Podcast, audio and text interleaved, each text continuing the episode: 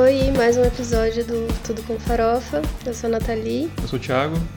Hoje a gente vai falar sobre nossos sonhos de consumo, porque o aniversário hoje é- um domingo, a gente está gravando, um domingo frio, e amanhã é aniversário do Thiago, Leonino. Parabéns, Thiago. Algumas pessoas acharam estranho que eu chamo o Thiago de Thiago e ele me chama de Nathalie, mas a gente não se chama assim. Mas a gente pode falar sobre isso em outro episódio. É só quando eu vou falar dele pra outra pessoa, eu, eu cito como Thiago e ele me cita como Nathalie, porque eu nunca chamei ele de Ti e nem ele de Nath, como as pessoas me chamam. E ninguém chama ele de Ti, na verdade. Então a gente vai falar sobre sonhos de consumo. Então, assim, primeiro de tudo, eu acho que vamos, vamos tentar entender um pouco como é a nossa relação com o consumo. Se a gente é consumista, o que, que a gente se acha? Se a gente se acha consumista, a gente já foi mais, é menos, a gente tem fases. Eu acho que eu passo um pouco por algumas fases. Então, o que, que você acha?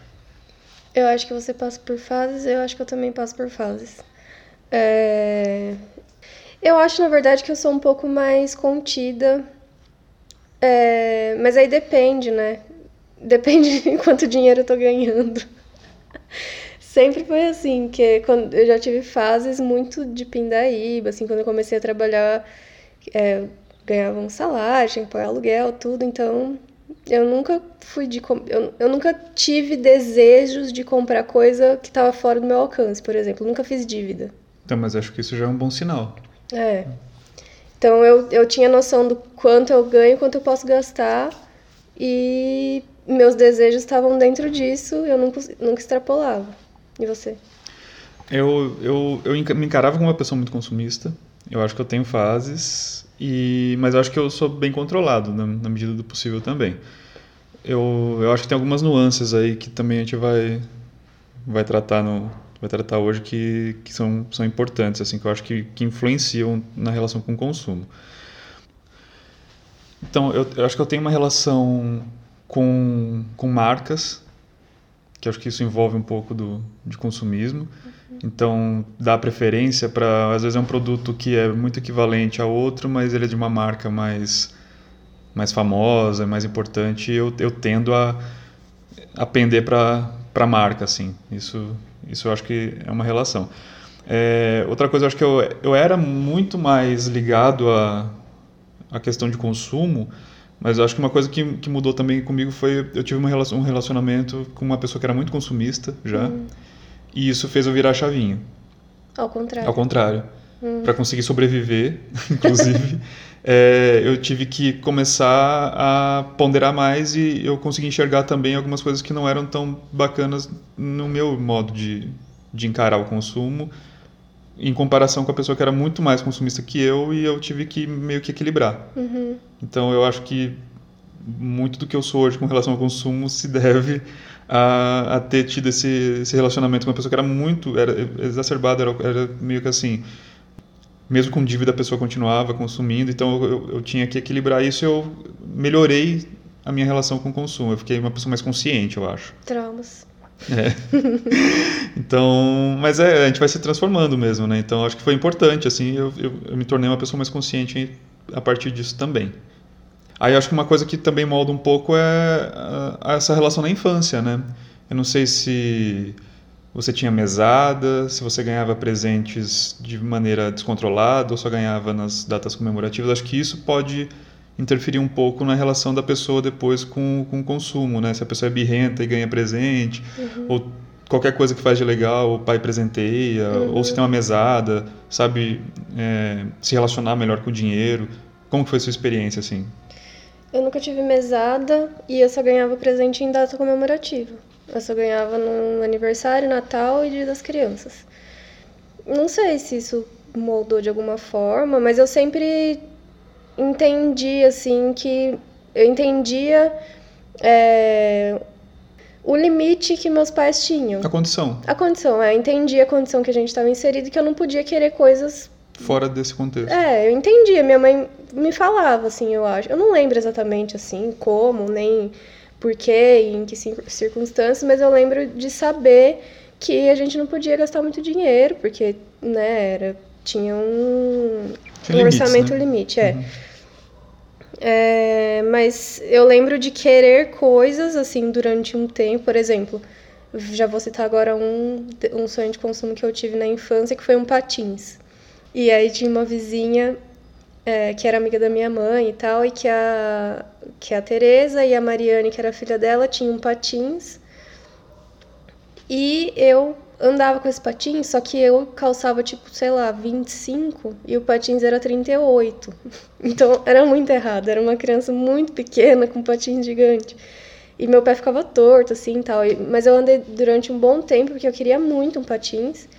E minha mãe, não, não, você vai ganhar quando for o momento, né? Que eu acho que foi dia das crianças, ou meu aniversário, porque são próximos, né? Acho que foi meu aniversário. E eu entendia, eu sabia. Agora eu não posso ter, então ainda bem que eu tenho essa vizinha que eu posso usufruir dela. E aí quando chegou a data, a gente foi na loja, comprou o patins que eu queria. Na verdade não foi o que eu queria, porque eu queria um rosa de princesa, alguma coisa assim. E aí minha mãe comprou um outro que acho que era um pouco mais barato. E que era a mesma coisa, né? Na prática ia dar na mesma. Mas eu gostei igual.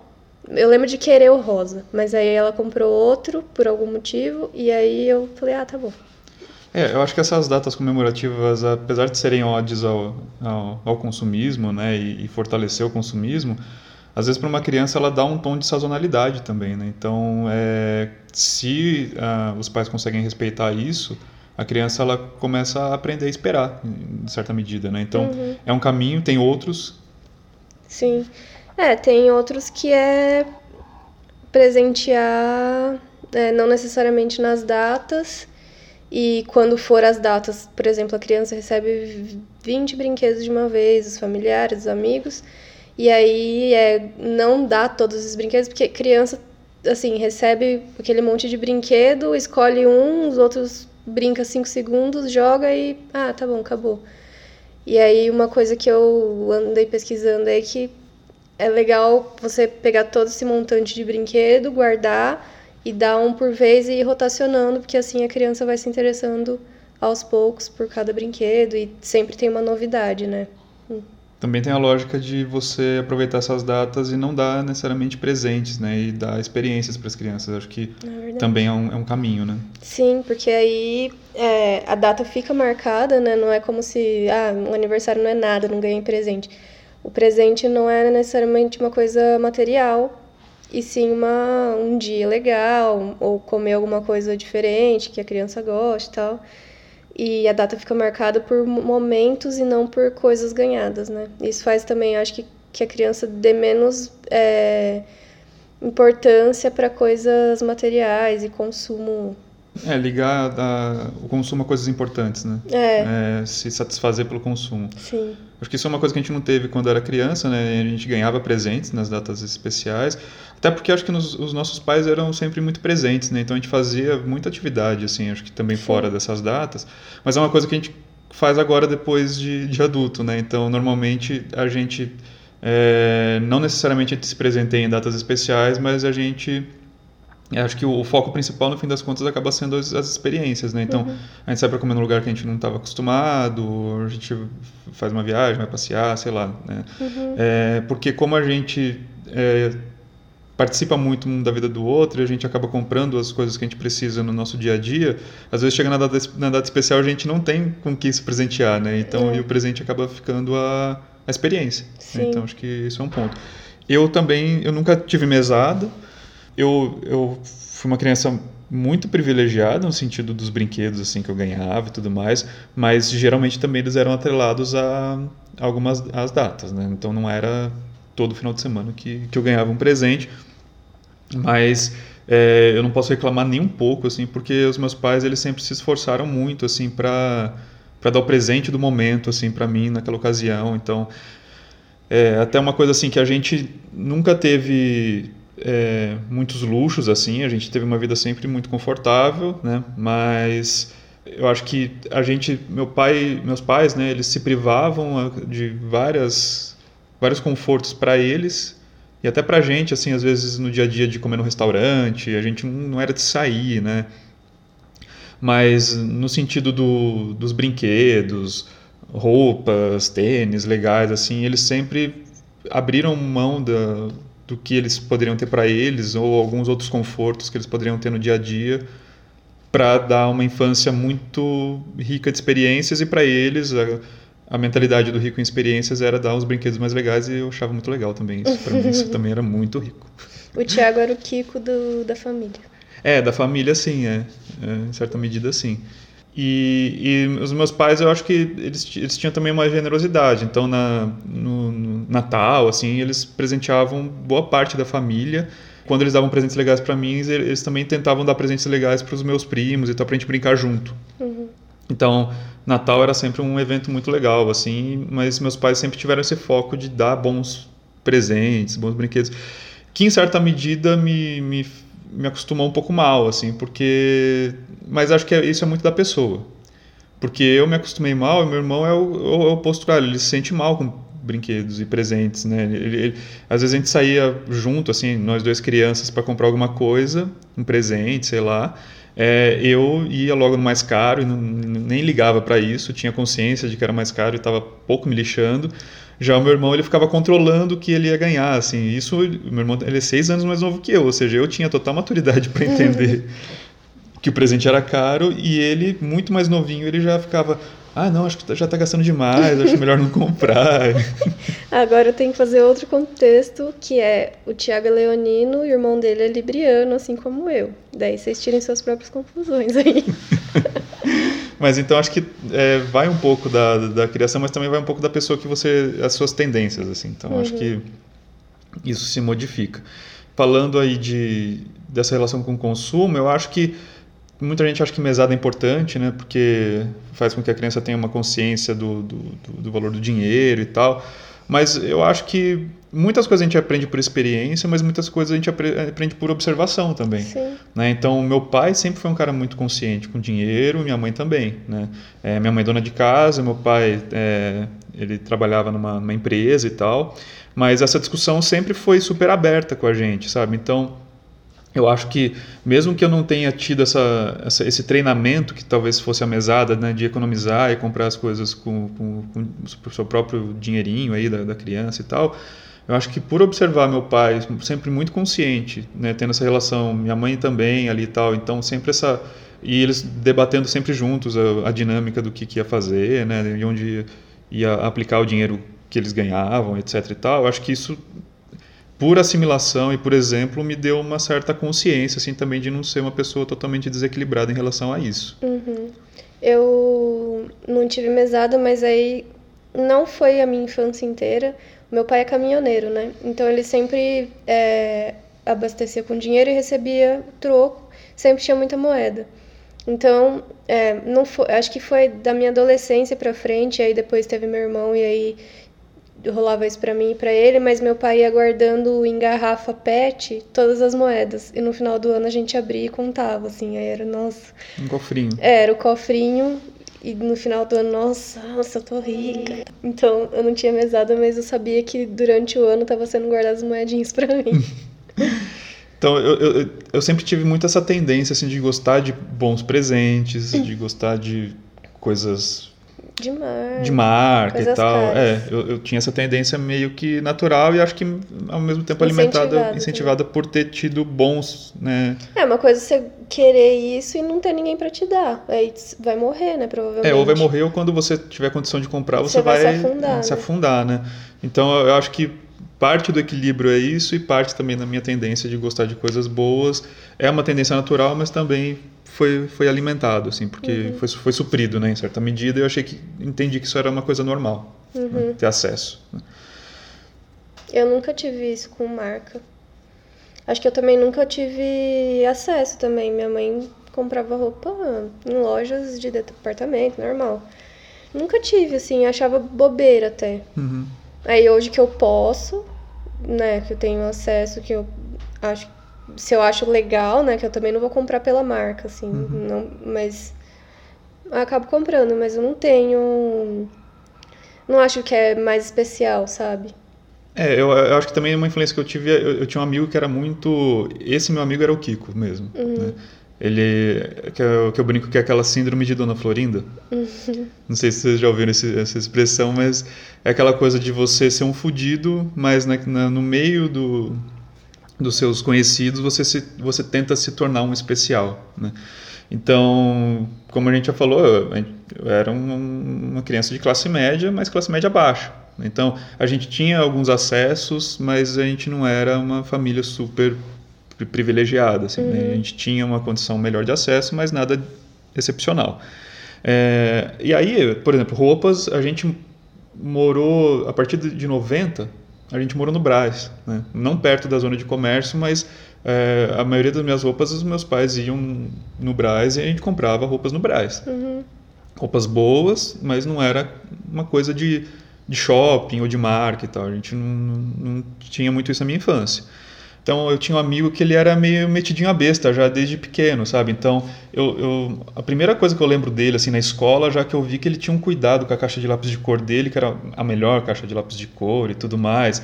E ele começou a trazer para mim, acho, um pouco dessa coisa das marcas e ele era ele era bem o, o Kikinho mesmo assim do rolê assim, sabe? Então ele, ele desde pequeno ele já dava uma certa importância para isso e ele era meu melhor amigo, ele era meio que uma referência para mim ele era desse, dessa forma não só com as coisas, os itens de consumo, mas com tudo, assim. Então, ele falava que a família dele era de uma ascendência italiana, nobre, de não sei o que. Eu nem sabia o que era isso, mas eu comecei a, a começar a dar valor para umas coisas desse tipo, sabe? Ah, que minha mãe é professora no colégio, super importante e tal, não sei o que lá. Então, acho que ele tinha um pouco disso e eu me contaminei, de certa forma. Acho que é, eu tive mais influência dele para me importar com essa coisa de marca do que necessariamente uma, uma algo fortalecido pelos meus pais. Uhum. E também seu signo. Ah, certamente. então, assim, falando de infância, vamos, vamos começar então a elencar alguns sonhos de consumo? Sim.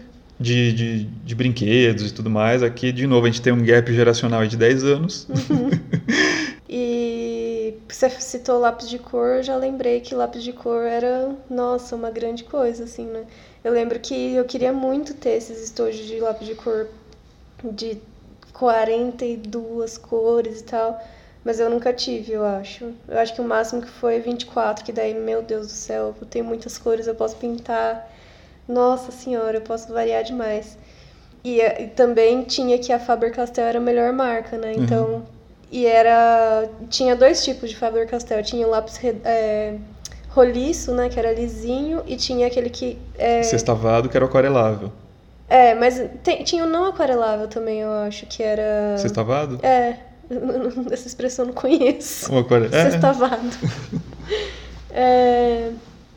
Mas aí tinha esses dois. E aí, às vezes, eu, eu lembro de ter ano que foi o. Roliço. O roliço. Ai, que raiva que dava.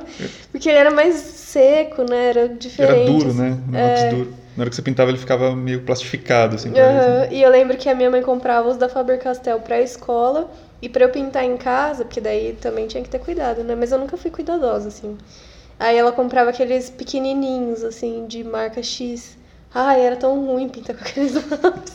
Mas era sempre eles para pintar em casa. E eu nunca tive cuidado também. Minha mãe etiquetava tudo, mas eu sempre emprestei, nunca liguei de me devolver, nunca fiquei em cima e eu perdia. Sempre foi um drama. Nossa, essa coisa de, de material escolar tem, tem umas coisas curiosas, né? Tinha aquele estojo, não sei se você teve essa fase, um estojo que se apertava o botão saía coisa de tudo que é lado do estojo. Uhum. Ele parecia um transformer, né? Eu tinha um que abria e abria tipo uma prateleirinha assim, intermediária. Parecia uma maletinha de pesca, uma maletinha de ferramenta, né? É, e o meu era do Titanic. eu lembro, era um estojo muito inútil, assim, porque era um estojo que ele era meio acolchoadinho, daí tinha uns botões, você apertava, saía uma lupa de um lado, uma é. tesoura do outro, uma bandeja, mas não dava para usar para porcaria nenhuma essas coisas, assim. Então, mas acho que todas, toda criança pegou uma febre assim de ter alguma coisa que era muito moda para os, os, os itens escolares assim. Sim. mochila. Eu lembro que chegou uma época da escola que todo mundo tinha mochila de carrinho. Então nossa você tinha de que rodinha. ter é, de rodinha. Você uhum. tinha que ter a mochila de rodinha porque senão né é, era acho que criança tem muito essa parte do consumo por uma aceitação de grupo né? Sim então, de tentar se inserir. Então, se todo mundo está usando mochila de, de, de, rodinha, poxa, eu sou estranho se não usar, né? E Sim. tal. E teve também a caneta de gel, não sei se você pegou. Nossa, caneta prata, caneta dourada. As canetas coloridas que você escreve. E a de gel, né? Então desliza fácil, assim, nossa. E era caro, daí. Ah, eu tenho uma prata. Aí podia emprestar. E daí tem alguns desses que marcam transições na escola, né? Eu lembro que também tinha a mochila da Risca. Né? Hum. Que são marcas de mochila, né? Hum, então, nossa, eu lembro que quando você. As crianças usavam aquelas mochilas todas, né? X, assim, daí quando você já virava meio que adolescente, assim tal, você tinha uma mochila que era uma mochila de uma marca X, que isso marcava uma transição. Pra mim, marcava quando você deixava de usar lápis e começava a usar caneta. E Nossa. outra transição importante, que tinha muito. Essa da caneta eu já tinha medo, né? Falava, meu Deus do céu, apago. Ui, eu já ficava tenso. Que era você usar o caderno, aquele caderno de não sei quantas matérias, uhum. né? Que antes eram os caderninhos pequenos, depois você usava aquele catatal gigantesco de não sei quantas matérias, que também marcava uma transição. Depois teve um lance que virou moda ter fichário. Sim, também.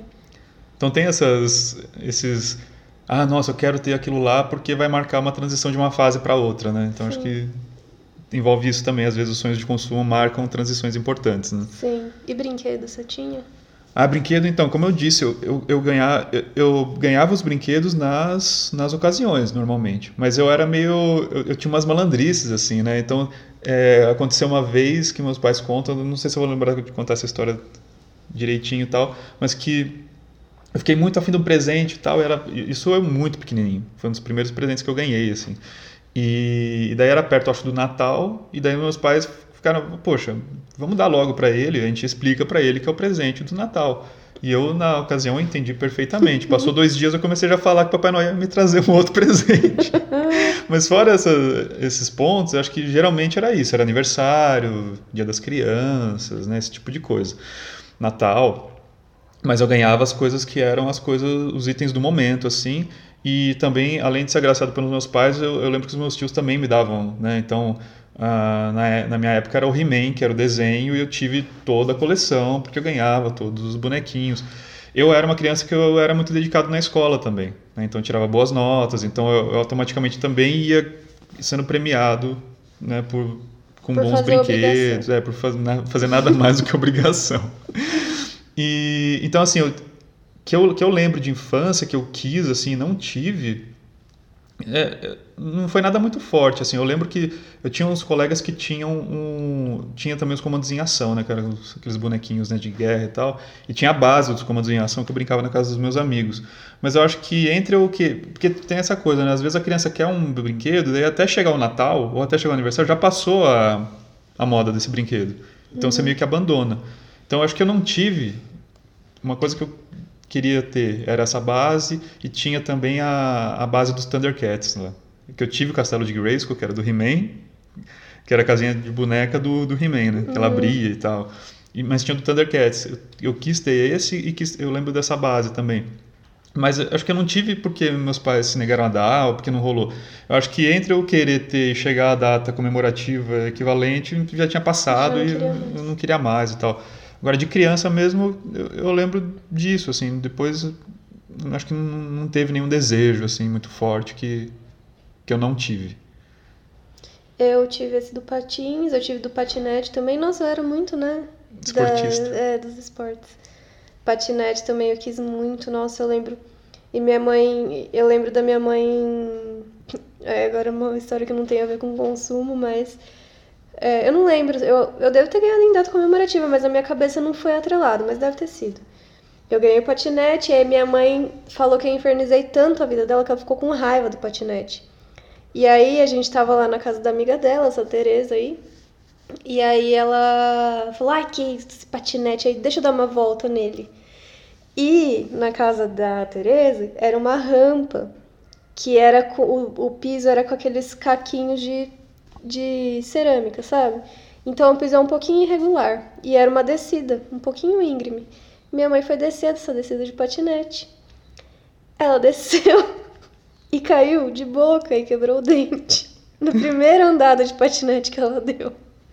Ai, daí tem essa história. E aí eu, eu lembro de boneca, assim. Ah, lembrei de uma. Na época das Chiquititas, eu era muito Chiquititer. e eu amava muito. E eu queria a boneca da Millie, que era a personagem lá principal.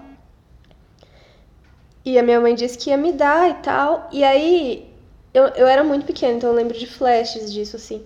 É, eu, eu soube que ela comprou, não sei por como eu soube, mas eu soube e eu sabia onde estava escondida, porque a minha mãe, tipo, comprou, sei lá, alguns dias antes do meu aniversário, ou da data que era, não lembro qual, deixou eu escondido num armário, no, no guarda-roupa, na parte mais alta, que eu não conseguia chegar.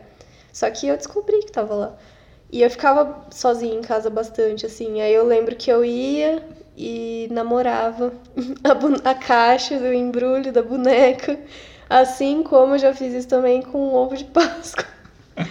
Que eu. É, até hoje tem, né? Que o ovo de Páscoa vem com brinquedo e tal. E eu queria muito um ovo de Páscoa da Traquinas, que era bolacha Traquinas, mas aí ia ter o ovo de Páscoa. E dentro do ovo vinha traquinagens. Daí tinha várias coisas, era variado, não dava para escolher, né? Vinha o que vinha, era uma surpresa. E a minha mãe comprou também um pouco antes da Páscoa e eu descobri onde estava, porque eu ficava bastante sozinha em casa, então eu tinha tempo de fuçar a casa inteira. Então era até perigoso, né? Achar algumas coisas que não devia. Nunca achei nada, tá, gente? Só brinquedos mesmo. Brinquedos aí... infantis. Infantis, é. aí eu achei o ovo de Páscoa uns dias antes, eu também ficava namorando, assim, eu ia e eu fingi pra minha mãe que eu, nossa, que surpresa, eu não sabia que era este ovo, mas aí eu ia lá, ficava olhando, olhava a embalagem, chacoalhava com todo cuidado e depois colocava no mesmo lugar. Uma coisa que eu quis ter é, era um bichinho de estimação. Hum. Isso não rolou. Então, eu tinha, quando eu era pequeno, eu tinha medo de cachorro. Eu também. Mas aí acho que a gente pode contar essa história em outra oportunidade. Sim. Mas primeiro eu, quis ter cachorro, eu gostava, eu gostava muito de animal assim na teoria, mas uhum. na prática eu era meio bobão assim com, com bicho e tal, bem moleque de, de cidade grande de apartamento, né? Primeiro a gente morava num apartamento muito pequenininho, então a justificativa para não ter um bichinho de estimação era esse. Daí eu tentei começar a tentar driblar, né? Falar, pô, mas tá, o cachorro não vai rolar, então e se for um hamster? Daí a gente, putz, foi na loja de, de bichinho e tal. Ah, não, mas o hamster não é legal, que se o hamster fugir, ele vai destruir sua casa inteira e tal. Minha mãe já ficou de cabelo em pé. Ah, não, hamster não. Daí eu falei, ah, eu quero oferecer um ratinho, rato branco, né? Só que minha mãe, ela, ela tem pânico de rato. Ela já ficou morrendo de medo. Tem fobia mesmo. Tem fobia, fobia total. Daí o rato não rolou. Daí eu falei, ah, tentei um cágado, tartaruga, tentei de tudo e não rolou nada. Assim. Criança desesperada. Então esse acho que é um sonho de consumo que não, não rolou. Agora tem um sonho de consumo que se meu pai ouvir, acho que é a primeira vez que ele vai ouvir isso. Vai chorar. É, acho que ele vai ficar um pouco chateado. Mas é que é, eu lembro que eu gostava muito de basquete. Durante um bom tempo da minha infância, a minha família, ela todo mundo trocava presente com todo mundo no Natal. Então, e era um inferno, era um inferno. Eu lembro que um mês antes do Natal a gente fazia a lista e ia, ia atrás de com, fazia o orçamento e atrás de presente para todo mundo. Chegava lá na, na, casa dos meus avós e ganhava, meus tios também davam presente para todo mundo, meus avós. Era um inferno. Todo mundo ganhava uns um monte de coisa, tinha que dar um monte de coisa, era, era um desgaste e, um, hum. e um esforço financeiro também, porque minha família não é grande, uhum. mas mesmo assim, meu Deus do céu, eu lembro que era, era um desgaste. E aí a família entendeu que, poxa, vamos fazer um amigo secreto, vamos simplificar a vida de todo mundo. Uhum. Daí começou a fazer amigo secreto. E aí a gente colocava o que a gente gostaria de ganhar, uhum. né? E daí teve um amigo secreto, eu gostava muito de basquete e eu queria ou um boné, que na época era moda, não sei por que esse time desgraçado, que era um time que era totalmente inexpressivo, que era o Charlotte Hornets, que era, um, que era uma abelhinha, assim, o, o símbolo do, do time. Era moda o boné da Charlotte, todo mundo usava esse boné, mesmo que você não torcesse pro Charlotte Hornets. Até porque quem torcia por basquete americano. É, não, mas tinha um pouco disso, né? Na época tinha, tinha esse rolê do basquete. Eu não tinha contato com esse pessoal. É, você tava. Na época que o basquete americano virou moda, você tava praticamente nascendo, né? o Dream Team é de 92, 93. Aí, é, e eu torcia pro Chicago Bulls, que eu era muito fã do Michael Jordan e tal, mas, né? Passava na TV? Passava na Band. Ah, tá. Não, mas e era, e era uma propaganda assim americana mesmo, assim, né? Eles incentivavam a NBA passar e tal. Foi quando começou, acho que com os anos a gente teve, né, o nos anos 80, até nos 70 tinha desenho de basquete e tal, mas nos anos 90 que veio isso muito forte, Michael Jordan foi o cara, acho que uhum. tem até o seriado dele no, no, Netflix, quem, quem curte um pouquinho dá pra, dá pra ver, é super legal. Mas foi ele que meio que catapultou isso, né? Então, é, eu curtia muito basquete. E eu gostava do Chicago Bulls, que era o time da, da época, assim, né? Que ganhou tudo na, naquele período.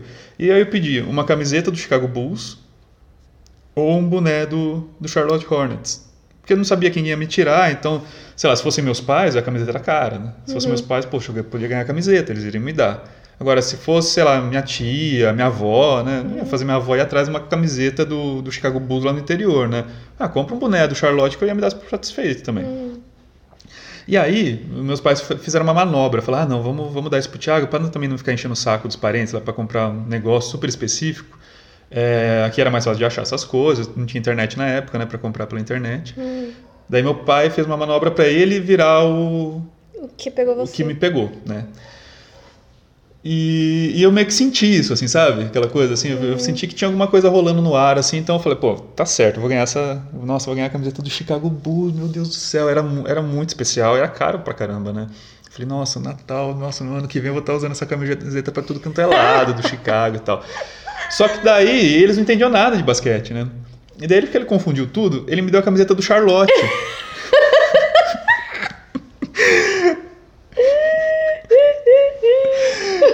E, e não era muito admissível você usar a camiseta do Charlotte, você entendeu? Então, assim, a galera usava o boné do Charlotte, que era uma coisa X, mas a camiseta era tipo que você torcia. E eu ganhei.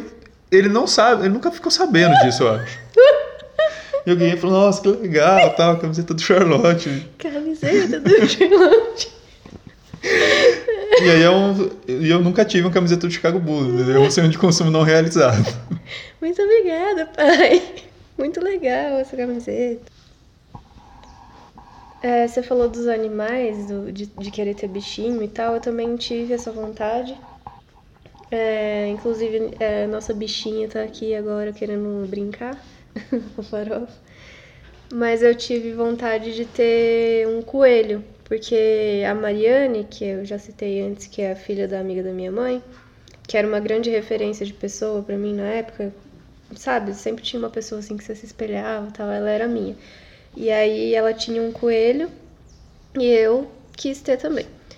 E aí é, eu queria, queria, minha mãe tava meio resistente, assim, acho que ela não queria porque eu não ia cuidar, né? Esse tipo de coisa, eu era bem, bem pequena. E aí eu quis tanto que eu fiquei doente. E aí ela teve que me levar. E eu lembro da cena, assim, eu fiquei doente, era meio de noite, assim. Eu lembro dela me levando no lugar que tinha, porque ela falou com a mulher e ela, a mulher falou que tinha que esperar dar um certo tempo, assim, né, pro filhote ter, sei lá, desmamar, não sei se é exatamente isso. Aí ela teve que me levar lá no lugar pra mulher falar isso pra mim pessoalmente, falar, ó, é esse é o seu coelhinho, mas tem que esperar ele sair da mamãe dele pra ir com você e tal. Aí passou a febre e eu fiquei bem. E teve também outra vez que eu a gente foi numa, passou numa festa junina assim, que uma quermesse, né, de rua que tava rolando. Só que a gente só tava passando assim, não tava participando da festa, a gente não ia comprar nada e tal. E aí eu, a gente passou e tinha uma maçã do amor, que eu olhei e quis, só que eu nem falei nada pra minha mãe. Não falei que eu queria. E aí, batata, cheguei em casa, febre. Aí minha mãe, ai meu Deus, que foi? Você quer alguma coisa? Eu falei, ah, queria maçã do amor. Aí vai, minha mãe comprou a maçã do amor pra bonita deixar de ficar doente. Você já ficou doente por alguma coisa? Pior que eu tenho uma história com isso também. Ah, minha mãe conta, nem lembro, né? Eu tinha dois anos, eu acho. É, até dois anos eu morei no interior, né, em Santa Gertrudes. E daí com dois anos a gente veio para São Paulo, todo mundo. Aí é, tem uma história de que eu era, acho que era meu aniversário e tal, e eu tinha uma tia que ela tem uma tem uma tia, né? Mas na época ela namorava um cara de São Paulo, tal, ou ele vinha para São Paulo, trabalhava em São Paulo, uma coisa assim. E parece que me prometeram um ET. Então era o ET do filme. né? Eu sou de 82, o filme também é, mas naquela época era aquela coisa, né? Lançava no cinema, ficava um tempo em cartaz, para depois lançar em fita, para depois passar na TV. Então deve ter sido meio que a época que deve ter passado na TV, 84 mais ou menos, e tinha o brinquedo do ET. E eu fiquei aficionado e tal, eu queria o ET e o namorado dela me prometeu, porque ele vinha para São Paulo e tal, e ele ia conseguir um bonequinho do ET. E eu fiquei muito afim, muito afim. Na hora que chegou no meu aniversário, ele chegou lá no interior e sem o boneco. E eu tava tão ansioso e eu fiquei com febre, porque eu fiquei sem o brinquedo e tal. Até que no fim das contas meu pai teve que correr atrás e comprou um ETX lá, acho que um- uma coisa inflável, nem sei. Depois a gente, eu acho que eu tenho até foto com, com o brinquedo. Não era exatamente o que eu ia ganhar, mas eu fiquei satisfeito e passou minha febre por causa do boneco do ET. Crianças mimadas. E teve uma coisa que você quis muito e depois se decepcionou quando teve uma expectativa versus realidade, assim? Ah, ah teve. Teve uns sonhos de consumo do tipo assim. A gente demorou muito tempo para ter TV a cabo em casa. Meus amigos todos tinham, assim, da escola e tal. Até gatunete, essas coisas. Mas meu pai, ele era contra você roubar a TV a cabo, né? Uhum. Muito corretamente, inclusive. Uhum. E, mas também ele achava que isso era uma, uma coisa supérflua, né? Não, não valia a pena assinar. Até que chegou uma época que, sei lá, não sei se ficou insustentável e tal, enfim. É, a gente assinou a TV a cabo. E eu achava que era uma coisa muito, muita informação, muitos programas e tal. E eu vi que era uma porcaria, porque eu, você tinha um monte de canal, você ficava chaveando entre os canais, e a maioria dos canais ficava repetindo a programação o dia inteiro, né? Então eu achava que eu ia ter, nossa, agora eu vou ver os programas de, no Discover, no History, as séries. Então, na verdade, eu não, não curti muito. Então, isso foi uma coisa. E daí eu, tem. Eu nunca tive essa nem a expectativa nem a realidade, porque eu nunca tive vontade de ter, porque eu nem tinha acesso a quem tinha e nunca tive também. Eu fui ter agora depois de adulta e também foi minha expectativa e realidade. E o único canal que eu gosto é GNT. É, não é? Daí, tanto é que a gente faz muito tempo que a gente não, não tem. tem mais, Não é. tem TV a cabo. Ah, aí tinha, tem um lance também que é um pouco ligado à mobilidade, assim, lá no, no interior, né? Que mesmo depois a gente ter vindo para São Paulo, todo feriadinho, final de semana, a gente ia muito para casa dos meus avós. E a cidade, apesar de ser uma cidade muito pequenininha, é, a gente ficava alternando entre a casa dos meus avós paternos e maternos e cada casa ficava meio que no extremo da, da cidade mais tradicional. Assim, depois a cidade cresceu, mas o, o coraçãozinho da cidade ficava uma de um lado, outra do outro. Mas era, como a cidade é muito pequena, eram extremos que você ia de bicicleta com a maior tranquilidade ou iria de outro meio de locomoção, né? muito tranquilo. A pé era, era puxado, né? E aí eu lembro que quando começou a ter a moda de patins, assim, de esses inline, né? Na minha cabeça, eu ia pegar aquele patins, eu ia ter uma mobilidade excelente para eu, eu ia da casa da minha avó para casa da minha outra avó assim em segundos com a maior né, desenvoltura e tal e eu consegui aprender a andar de patins mas não evoluí fiquei naquilo lá mesmo e não era muito adequado assim eu era meio criança ainda também. Sim. Ficar cruzando a cidade de, de, patins, né? Porque não dava pra ir pela calçada, porque né, uhum. totalmente inviável. E pela rua era meio. E é ruim de brecar também. Não, não, não é. Eu achava que eu ia colocar aquilo lá no pé e ia virar um super-herói da mobilidade, assim, ia de um lado pro outro, muito tranquilamente. E daí foi um pouco expectativa e realidade, não, não rolou muito bem. E daí outra coisa que eu não tinha tanta essa expectativa foi um. Meu pai me deu um mini bug. Rico. Muito, nossa. Era uma coisa muito fora de. Mas eu nunca procurei isso. Isso eu acho que foi mais uma coisa assim, tipo, de uma ânsia dele, de me... que ele achava muito louco, uhum. né? Eu curti, claro. Mas, de novo, né? Minha expectativa era que eu ia pegar esse mini bug e eu ia virar um motorista da cidade, assim, eu ia andar de um lado pro outro, assim, com a maior tranquilidade. E ele, é, e ele também achou isso, que eu ia ah, eu tô lá na casa da minha avó, almoçando, eu quero ir brincar com meus primos na casa da minha outra avó, ia pegar meu mini bug, eu ia lá e ele ia continuar, não ia ter que me levar, né, de um lado pro outro. Só que uma criança não pode dirigir um mini bug sozinho pela cidade. Então, o que, que era? Eu ficava dando volta no quarteirão e quando ia de um quarteirão pro outro, tinha que estar acompanhado de um adulto. Ou seja, não tinha a menor graça o negócio, né? É, e daí, claro, para brincar depois com... Daí meu primo curtia muito. Era, eu tinha um primo, tenho um primo, né, o Danilo, ele curtia mais o bug do que eu, né? Ele teve o dele também, mas o dele ficava mais na, na cidade dele, que era uma cidade né, até próxima, né? Não é vizinha, mas próxima. E aí a gente andava no meu, que ficava lá no, no interior direto, né? E ele curtia mais dirigir e tal, ele sempre foi muito mais ligado nisso do que eu. E então a gente se divertia junto mais na, na, na, no lance dele lá, tu tá curtindo e tal. E daí a gente ia para um terreno, né, que era um terreno livre e ficava brincando com, com o buguinho. Mas é, meu lance com o bug era uma coisa de me levar de um lugar para o outro, assim, não era a, era prático. É, não era a, o prazer de estar tá dirigindo. Mas eu achava, putz, eu vou conseguir ir daqui na pracinha lá da cidade numa boa. Sem verdade. É, sem depender de ninguém. E isso não teve, né? Puta viagem, assim, mas é, esse foi um. Também uma expectativa e realidade que não, não virou. Eu. O Patins, para mim, era outra relação. Então, quando eu ganhei, foi realmente muito foda. Não foi expectativa e realidade. E era assim, né? Eu colocava no pé e eu morava em Guarulhos, né, nessa época. E a calçada era super irregular e não dava para andar na rua, porque era uma rua meio estreita, era super movimentada de carro, não tinha como.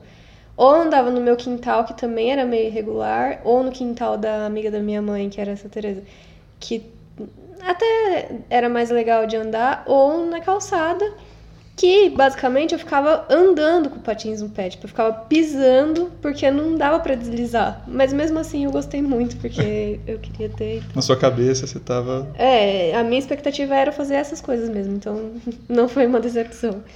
É, agora, uma coisa que eu tive decepção é maquiagem, sempre. Porque eu nunca fui tão ligada em maquiagem. Na adolescência eu passava um pouco, né? Lápis preto no olho, ficava aquele olho de Avril Lavigne. Um blush bem marcado na bochecha, rosão, parece que levou uma chinelada na cara, essas coisas. Mas nunca fui de querer fazer uma maquiagem bonita, assim, nunca foi minha coisa. E depois que eu vim pra cá, que daí. Sempre que eu. Tipo, a minha foi quando eu meio virei um pouquinho adulta, assim, né? Quando eu vim para São Paulo. E aí que eu comprava minhas próprias coisas, eu tinha essas coisas. Eu nunca fui de me maquiar certinho, assim. E aí foi quando teve a febre de blogueiras de maquiagem e tal. Eu nunca fui de acompanhar. Aí, depois já mais velha, assim, com uns 20, 23 anos, assim, eu percebi que todo mundo passava maquiagem, pelo menos uma pra cobrir a olheira, assim, pra sair no dia a dia, maquiagem dia a dia, assim. E aí eu falei, ah, não, eu acho que eu preciso disso também, né? Porque eu tenho muita olheira e tal. Aí eu fui atrás de comprar maquiagem. Daí foi uma época que eu já tinha um pouquinho mais de dinheiro, então eu podia comprar coisa. Daí eu comprei um monte de coisa e acabei não usando nada. Aí eu usava de vez em quando, não achava que ficava bom, porque eu não tinha conhecimento suficiente. Então, maquiagem para mim sempre foi um negócio meio expectativa e realidade. Que eu achava que, nossa, agora eu comprei o corretivo, não sei o que lá. Daí eu passava e, tipo, nossa, acho que era melhor sem nada. Daí eu não. Eu uso, assim, maquiagem, agora eu até tenho um pouco mais de noção, assim, mas não é uma coisa que eu. que me, me, me dá prazer, assim, de usar. E eu achava que eu ia super usar muita maquiagem. E, e sonhos de consumo agora da, da fase adulta? É, sonhos de consumo sonhos de consumo típicos de adulto, sei lá, um carro, uma viagem. É, a gente não é muito ligado em carro, né? Não, eu zero. Nunca quis ter carro. É, teve a fase, né, quando você faz 18 anos, ai, não, você vai tirar a carta e ganhar um carro. Na verdade, nunca foi a realidade de ninguém perto de mim, né? Mas rolava isso, mas eu nunca tive esse anseio assim, tanto que eu não ligo pra carro até hoje. Uber tem dificuldade de saber qual que é o modelo, tipo, ah, é um, um sei lá, não sei nem nome de carro. Eu, X, qualquer coisa, eu tenho que saber a placa e a cor. Mas eu também nunca fui muito ligado em carro. Uhum. É, é, para mim, carro sempre foi uma coisa para me levar de um lugar para o outro. Inclusive minibug. Ué, nunca tive esse, esse fetiche assim por, por, automóveis e tal, que, que é uma coisa bem típica, né? Nem uhum. por carro, por moto, nada disso assim. É, nunca curti não. É, viagem, que tem também né, muita gente que pira, né? Já tive minhas fases, gosto, diferente do carro, curto pra caramba viajar, adoro mas também dei uma sossegada, assim, eu acho que um, um pouco desse esse papo ah, das experiências, né? Ah, não, não, não compre coisas, né? Adquire experiências, mas eu, eu, não sei, eu acho que é importante, mas também é, vira, um, vira um certo consumismo, assim, de, dependendo de como você encara isso, né? Porque as experiências você pode adquirir de várias formas e, e na, na, no seu dia a dia ou até em viagens mais menos glamurosas do que o que geralmente as pessoas vendem como as viagens que você ganha experiências. Sim, é, eu acho que a gente é, preza mais que as nossas experiências rotineiras sejam melhores, então a gente é, investir em coisas para casa que a gente convive todo dia e que para que esse convívio seja cada vez mais agradável do que guardar dinheiro e pensar e planejar para uma viagem especial e tal. A gente não liga muito, né? É, é uma, é uma coisa assim, também tem, uma, tem a ver um pouco com a nossa é, condição financeira, né? Se a gente tivesse talvez dinheiro é. mais sobrando, a gente viajaria mais e tal. É, como eu disse, a gente gosta de viajar, mas não é aquela coisa de ah, vivo para viajar. Né? Uhum. Né? acho que, mas acho que muita gente tem essa, esse viés, assim, também é super válido, mas nem com carro, nem com viagem. Então, esses, esses sonhos de consumo de, de adulto, assim, você tem algum sonho que você realizou de adulto, sem ser essas de criança, de brinquedo e tal? É, tem, algum, tem alguns que, são, que foram realizados na fase adulta, mas também resvalam um pouco na, na, nessa parte da infância. Então, eu lembro que um deles foi minha bateria. Eu, eu tive uma bateria na, na adolescência, assim, né? A primeira bateria que eu tive foi uma bateria eletrônica, que eu, era um apartamento, não tinha como fugir disso. Até que muitos vícios meus de, de tocar de uma maneira meio que errada vem em função dessa bateria que eu tive a primeira.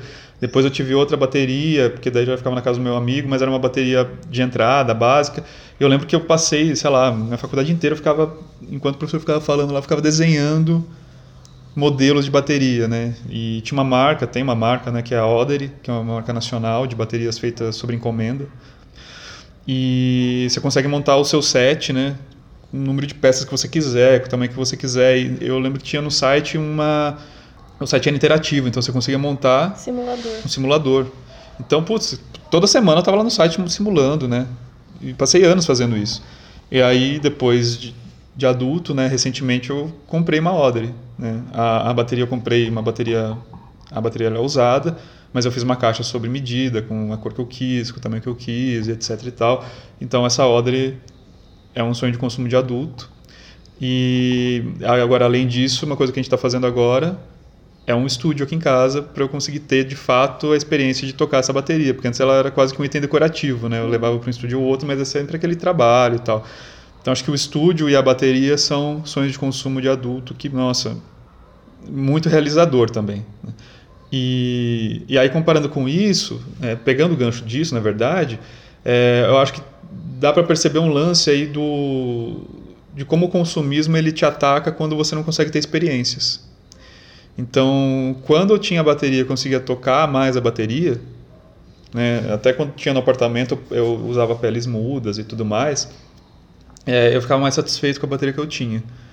Quando a gente estava construindo a casa aqui que a gente mora agora e a bateria ficou encaixotada, eu comecei a extravasar a minha ânsia de tocar a bateria, ter a experiência de tocar a bateria em comprar itens de bateria. Então eu passava o dia, às vezes, olhando sites ou procurando coisas, é, é, relíquias de bateria.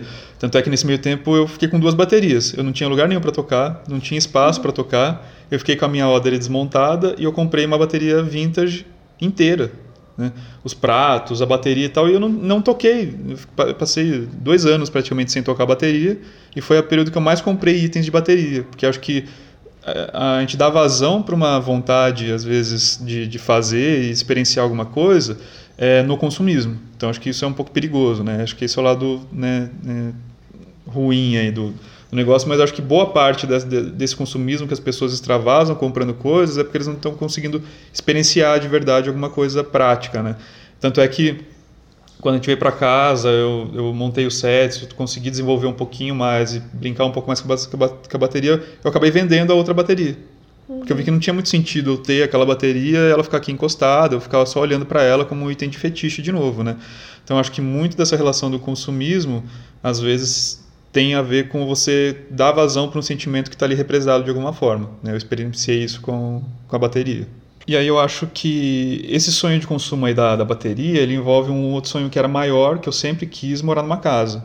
Então, desde que a gente veio para São Paulo, a gente sempre morou em apartamento, com todas as vantagens, mas também várias limitações. Então, o fato de não ter o cachorro era porque a gente morava num apartamento pequeno. Eu nunca tive uma bateria em casa, porque a gente morava é, em apartamento também. É, e uma coisa que eu, era muito coisa de seriado americano, assim, que eu, a gente consome demais, né? E vê muito também em filme e tal. E eu curtia muito basquete. Então, além de ter a banda de garagem que eu consegui ter, né? Então, essa, a bateria aqui em casa, é instalar uma tabela de basquete aqui em casa, que tem, teve um espaço também que foi realizado. Então, mas tudo isso acho que está no bojo de ter conseguido fazer uma casa. E como arquiteto também, é uma satisfação muito grande, né? Você ter projetados, ou seja, seja um, modificado seu apartamento inteiro, que eu já fiz isso uma vez, quando a gente veio para casa. Eu acho que a construção da sua própria casa, especialmente para a gente que é arquiteto, né, tem um pouco dessa realização. Porque, querendo ou não, é um laboratório. Né? Coisas que você não teria é, nem, ou abertura ou coragem de fazer com o cliente, de repente, na sua casa você consegue ensaiar um pouco mais. Então, acho que é um, é um sonho de infância que se realiza de ter né, essas experiências na casa, mas também é um sonho de adulto, de profissional, uhum. né, de ter feito a própria casa. Eu tenho um motivo para você não ter tocado bateria tanto tempo, né? Que é a farofa. É, a farofa odeia a bateria. Então, tanto é que a gente está fazendo um, um estúdio aqui para isolar também para os vizinhos e tudo mais, mas principalmente focado nela porque ela não, não tolera o som da bateria. Ela compete com a bateria, ela não, não gosta muito não. Não fica puta. É, mas um sonho que eu tive foi a farofa, né? Eu quis. É, eu queria um cachorro tal, logo quando a gente começou a morar junto. E o Thiago não queria, porque. Eu achava que ia dar muito trabalho. Eu, eu gosto muito de cachorro, né? Então eu achava que se tivesse um bichinho em casa, eu ia perder muito da minha rotina envolto, né, envolvido com cachorro é, ia, ia acabar sendo ruim, né? Eu ia sofrer de deixar ele sozinho. É, então eu, eu não queria justamente por gostar muito. Eu achava que eu não ia saber lidar muito bem com isso e ia acabar mais atrapalhando do que ajudando. Talvez na prática tenha sido isso. Mas aí rolou, e a gente tem a farofa agora. E inclusive faz. É, esses dias fez quatro anos que a gente pegou ela. E foi uma coisa que eu queria muito e que eu realizei. Fora isso, de adulta, eu não tenho muito assim sonho de consumo prático assim ou, ou, concreto assim, mas eu gostaria muito de ganhar na Mega Sena e nunca mais ter que trabalhar. Nossa, isso envolveu meus sonhos durante vários anos, assim, eu ia dormir assim, sabe quando você vai dormir, você, em vez de contar carneirinha, eu ficava pensando, o que que eu faria se eu ganhasse na Mega Sena? Na verdade, meu sonho de consumo real é igualdade social, militando, né? Não, mas real, assim, tipo, acho que eu me ficaria muito mais em paz tendo uma condição de vida mais baixa, mas que sabendo que todo mundo tem acesso às coisas, do que eu ter muito dinheiro sabendo que as pessoas não têm acesso a tudo. Basicamente paz, né, gente? Porque eu acho que se a gente consegue ter uma sociedade mais igualitária, né? Uhum. A gente consegue ter paz, não só paz de saber que está todo mundo bem, mas de saber que o, a sociedade está mais equilibrada, né? Se tudo está mais equilibrado, acho que no fim das contas, a paz que a gente às vezes quer ter quando a gente sonha em ganhar na Mega Sena, uhum. ah, nossa, eu quero ganhar na Mega Sena para comprar uma, uma casa gigante, para colocar um muro enorme, para ficar super protegido lá dentro, ter tudo que eu quero lá dentro às vezes essa paz a gente poderia conseguir se o mundo fosse um pouquinho mais equilibrado, né? que daí a gente conseguiria ter uma vida mais tranquila. Eu acho que no fim das contas, quando a gente pensa em, em ter sucesso, né, e ter tranquilidade, ganhando na Mega Sena, é uma busca por paz. Uhum. Eu acho que essa paz a gente poderia ter se a gente fosse menos individualista, né? Sim. E, e pensasse num mundo um pouquinho mais equilibrado, acho que essa paz seria conquistada de forma mais, mais eficiente até e menos individualista, né? Sim, total. É, acabamos de uma forma bem milituda sem querer, porque isso não estava nem um pouco programado. É, mas aí, acho que encerramos o assunto. Você tem alguma dica para dar relacionada a isso? Ah, acho que a dica vai um pouco em relação ao que eu falei mesmo da bateria, assim, sabe? Eu acho que se você vê que você está muito aficionado em comprar alguma coisa, em se satisfazer é uma ansiedade comprando alguma coisa, eu acho que vale a pena olhar um pouquinho para dentro e ver se primeiro, se essa coisa vai te dar essa satisfação que você está imaginando, porque, como a gente falou, tem várias coisas que a gente acaba comprando e ela não, não, não te traz isso. Acho que talvez pensar se essa coisa ela vai propiciar experiências diferentes, né? vai te trazer alguma riqueza de experiência, até com contato com outras pessoas. Acho que se ela propiciar isso, acho que é uma coisa que vale a pena e ver se às vezes então esse anseio não é para suprir uma outra carência que você tem que não necessariamente é de comprar alguma coisa e aquilo lá não vai tapar esse buraco, né? Daí o próximo passo é você comprar outra coisa, comprar outra coisa, comprar outra coisa. Então é, é olhar se não está te faltando alguma experiência que você está suprindo com, com o consumismo, né, de repente. É autoconhecimento. Se você não conseguir sozinho, faça terapia. Eu tenho uma dica. É que na verdade é até uma fraude eu falar que eu tenho essa dica, porque eu tenho esse livro, mas eu nem cheguei a aplicar 100%, que é o livro da Marie Kondo, que é de organização, e aí ela fala de um jeito é, para você ser menos consumista mesmo, entender o porquê você tem essas coisas e porque você precisa ter essas coisas, se você precisa ter essas coisas. É um método de organização, na verdade, mas que faz refletir bem nisso que a gente está falando, de consumo e tudo isso. E como é, aos poucos ir entendendo por que você compra e por que você tem tanta coisa e, fazendo, e tirando isso da sua vida. É, eu li, mas eu não apliquei completamente na minha vida, mas acho que é válido indicar. Você tem mais alguma dica? Bom, e aí eu, a gente vai falar de, de alguns filmes, né? De novo, são filmes que acho que a maioria já deve ter assistido, né? Não são dicas de coisas super novas, mas relacionados ao tema, né? Então, quando eu penso em, em consumo, eu lembro de um clássico, um filme que eu adorava assim assistir, que é o Quero Ser Grande, com o Tom Hanks. Que, que é a história do menino, né, que ele deseja muito ser adulto. E daí quando ele se torna adulto, ele coloca todos os sonhos de consumo dele de criança, ele consegue viabilizar, né, porque ele vira um adulto rico, né, ele consegue ter, ter sucesso e tal. E, putz, acho que a estética do filme e as coisas que ele mencionam resumem bem né, essa esfera toda. Primeiro, o próprio sonho de consumo de ser adulto, que eu nunca tive. Eu nunca quis envelhecer, porque eu sempre achava que ia ter mais responsabilidades e, eu, e a conta não ia, não ia valer a pena, assim, sabe? Não, não, ia ser vantajoso. Eu, nunca quis avançar etapas, né? Mas o filme trata primeiro desse sonho de consumo. E depois, é, não é um spoiler, né? Porque não é o caso, mas ele, ele tem um loft sensacional né, na, na cidade, não sei se é Nova York, sei lá, mas aquela cara de loft de Nova Yorkino, que ele tem tudo de muito legal dentro do loft. Então ele tem uma máquina de refrigerante, ele tem uma, um, uma máquina de, de fliperama, pinball, ele tem uma tabela de basquete dentro do apartamento, ele tem uma cama elástica, e daí ele arranja uma namorada. Então, assim, é, é uma reunião de vários sonhos, assim, né, de consumo né, de uma criança, né? um, pré-adolescente reunidos num filme. Então ele retrata muito isso e depois a gente vê re, o revés disso também, né? Daí que tem os momentos certos para cada coisa. Então acho que é um filme super legal, assim. É, vamos, vamos, re, vamos rever o filme, que faz muito tempo que eu, que eu assisti, mas acho que é um, é um filme muito legal. É, uh, lembrei agora, é, falando desse mesmo tema, de um filme que eu amo muito, mas o Thiago não gosta tanto que eu amo, que é De Repente 30. Porque tem o Mark Ruffalo, que é meu, meu crush, que ele acha horrível.